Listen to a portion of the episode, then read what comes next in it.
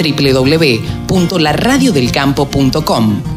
La radio que te acompaña a las 24 horas. Ahora estamos con el creador de los grupos gurú, el columnista del diario La Nación. Estamos con Pablo Adriani, consultor. ¿Cómo estás, Pablo? Buen día, Carlos. ¿Cómo estás? ¿Bien? Pero muy bien, por suerte, arrancando el fin de semana, una semanita eh, casi podríamos decir un poco tranquila, ya lo veremos a lo largo del desarrollo de, esta nota. Eh, ¿Cuáles son las principales noticias que tenemos respecto de los mercados, Pablo? Mira, lo primero que uno tiene que ver eh, en esta época del año tiene que ver para el norte, tiene que ver lo que está pasando en Estados Unidos. Hay que mirar para arriba que verá para el norte, para arriba. Eh, ¿Por qué? Porque Estados Unidos está, eh, eh, para que lo entienda un poco la audiencia, comienza la siembra de, los cultivos de verano. Claro. La época de siembra es empieza el 15 de abril hasta el 15 de junio, para redondear un poquito, fin, de mayo. Y, primero empieza la de maíz, y 10, 15 días después empieza la de, la, de, trigo, la de soja. La de soja, claro. Entonces, lo que estamos viendo esta semana, eh, como la siembra de maíz es, más temprana que la de soja, hubo un atraso en, en la siembra de, maíz en Estados Unidos porque, ¿sabes que hace una semana, esto es una cosa inédita, ¿no? Eh, Estados Unidos estaba recibiendo nevadas en plena primavera. Una locura, lo, lo, lo comentamos acá en esta misma columna hace la semana pasada y, o la semana anterior, me parece, estaba nevando en plena primavera. Exacto, y eso eh, que el, el, oyente dice, ¿eso qué, qué, qué, me afecta? claro, ¿qué tiene que ver con la Argentina? Y tiene que ver. claro, porque al farmer americano, al farmer americano, no le permite sembrar el maíz. Claro. Entonces, eh, estaba nervioso Chicago porque no le permite sembrar el maíz. Ahora bien, ¿qué pasó?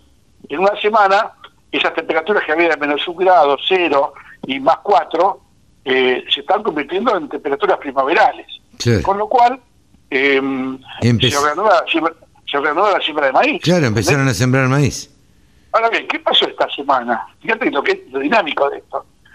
Empezó a haber focos de sequía, se empezaron a ampliar los focos de sequía en Estados Unidos, ¿sí?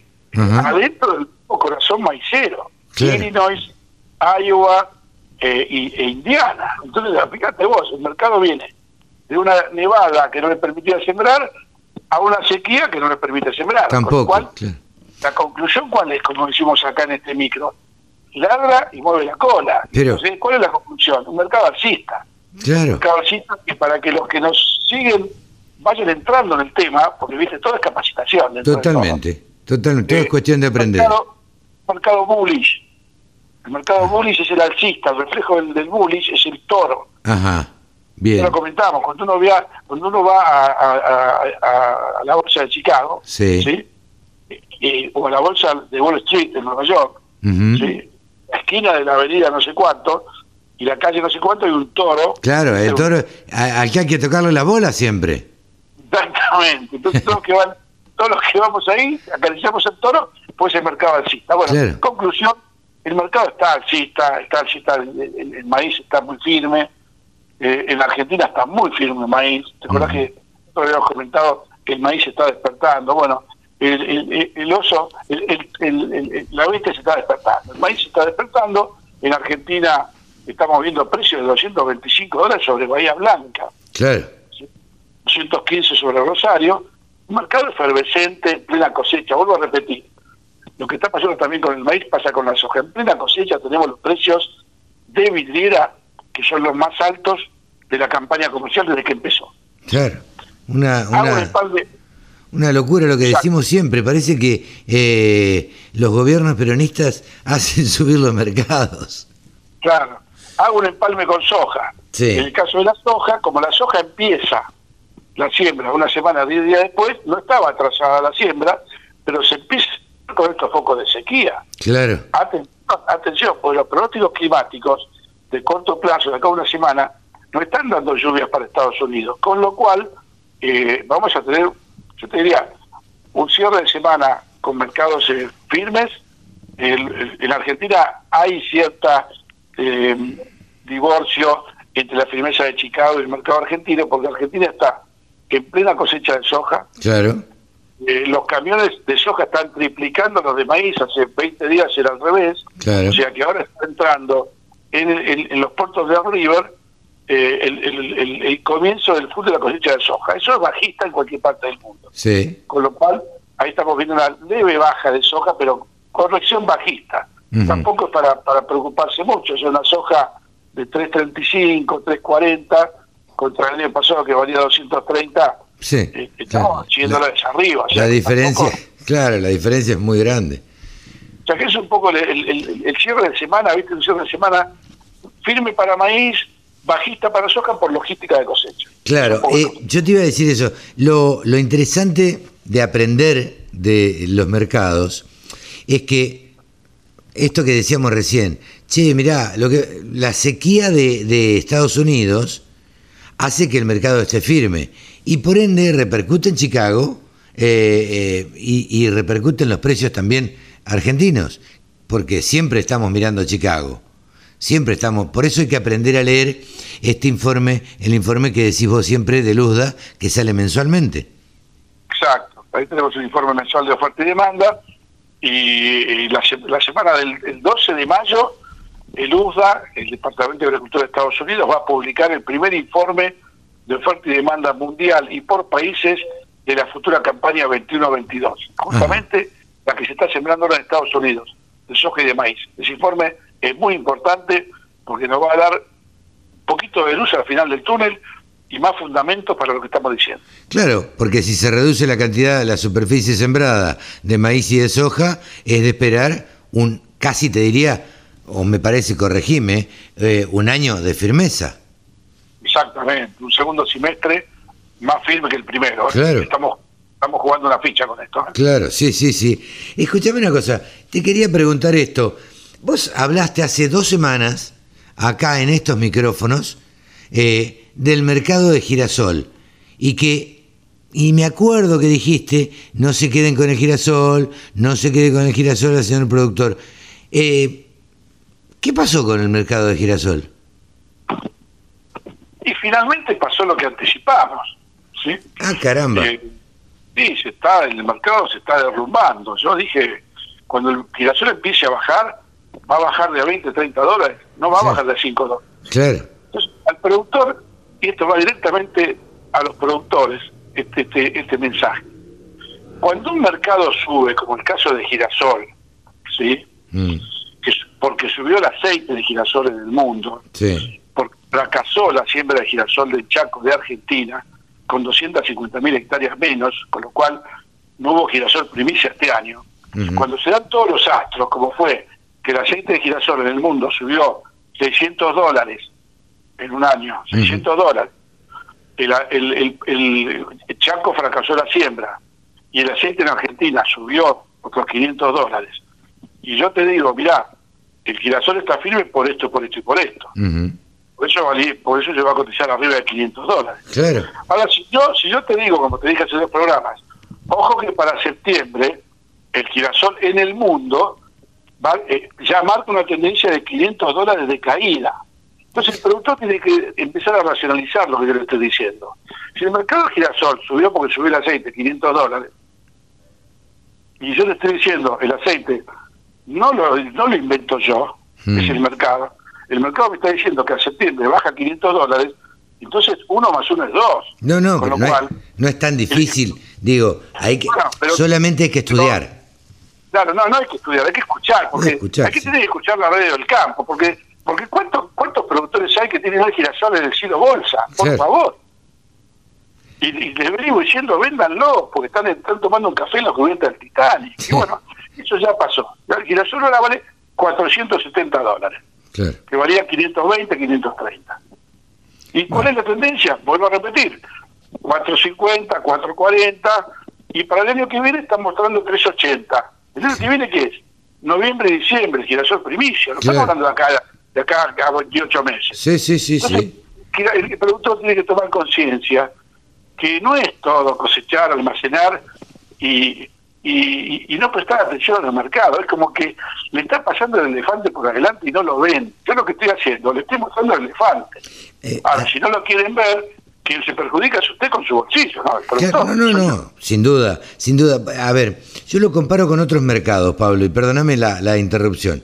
Cuando uno invierte en ladrillos, por ejemplo, cuando uno dice, bueno, este, tengo la posibilidad, entonces me compro una propiedad. En general, uno no compra una propiedad para venderla a los seis meses. Uno compra una propiedad para quedársela tres, cuatro, cinco años, seis años, si es que no se va a vivir ahí, y, de alguna manera, si lo toma como inversión, siempre los ladrillos van a aumentar o tienden a aumentar y uno gana un determinado porcentaje, a veces más, a veces menos. Me parece que esto es casi totalmente lo contrario. O sea, eh, acá tenés, en seis meses se puede dar vuelta todo y podés perder absolutamente, no digo perder todo, pero perder una gran cantidad de plata. Sobre todo... Claro, claro. Que no valga nada el girasol o que valga 200 dólares o 300 y te perdiste de venderlo a 540. Exactamente, ese es el concepto. Justamente esa comparación es buena. Los mercados, los commodities, que el productor lo entienda, por favor. Es biología pura. Claro. Es biología humana porque tiene que ver con el consumo. Es biología de vegetal porque tiene que ver con la genética. Es biología, llamémosle, la parte climática de la biología, biológica, porque porque participa la lluvia, el sol, el calor, eso es todo biología. Seguro. Entonces, ¿Y el eh, suelo? el suelo, y el suelo que es el, sustrato biológico por naturaleza, exactamente. Pero todo lo que pase en ese entorno, en ese micro, macrocosmos y microcosmos, que es eh, hasta la tranquera, le va a afectar al productor. Le está afectando. Entonces ahora no es tiempo para reclamos ni para ni para ni para lágrimas. ¿eh? Ahora, muchachos, la experiencia que les enseñe a cómo hay que pensar los mercados y tomar decisiones. Eh, qué bueno sería este que los periodistas aprendiéramos un poco más, ¿no? Sobre mercados para poder explicar. Yo creo que es importante eso y pienso que, puede desarrollar algo, ¿no? ¿Qué te parece? A mí me parece que pronto vamos a tener novedades que las vamos a anunciar acá en la radio del campo y este y vamos a, mandarnos alguna patriada como para ver este qué, qué podemos hacer eh, para que los periodistas sepamos transmitir más acerca de los mercados. Y si los periodistas transmitimos más, eh, sobre todo los periodistas agropecuarios, obviamente, eh, podemos aprender de mercados y podemos explicar bien los mercados y el productor puede entender mejor los mercados. Exactamente. Así que bueno, eso esperemos tener la noticia para, para la semana que viene. Pero sí, sin duda, sin duda que va a ser así. Eh, si tenemos que hacer un pronóstico de, eh, no digo climático, pero de un pronóstico de cómo van a seguir los mercados eh, en, en, en la próxima semana. ¿Qué decimos? Yo te diría, yo te diría que si este foco de sequía de Estados Unidos se sigue agrandando, vamos a tener una semana eh, friendly, como dicen los americanos, una semana positiva, una semana de, precios firmes para soja y para maíz. Y, y después está el, partido local, o sea, puede haber una firmeza en Chicago, pero en Argentina puede haber no es que no, es que no acompañe la firmeza, pero por ahí Argentina puede subir menos que Chicago porque puede haber un factor de, de, oferta de soja en plena cosecha. Y hay un tema importante, el productor está vendiendo soja, muchos por logística y no por precio. A ver, ¿cómo es esto? ¿No se, ¿No se la quieren quedar encima? Claro, mucho por logística. ¿Por qué? Porque el productor dice, cosecho la soja y la mando al puerto o a la aceitera. Claro me ahorro el frente corto, la paritaria, eh, si la entrego a un acopiador. Me ahorro, me ahorro el frente corto y la bolsa, si hago un sitio bolsa en mi, en mi, en mi campo. Sí. Me dice, no, yo prefiero venderla y, cobro, pero ojo, ese precio de logística a veces implica un, un, precio de descuento que le hace el comprador.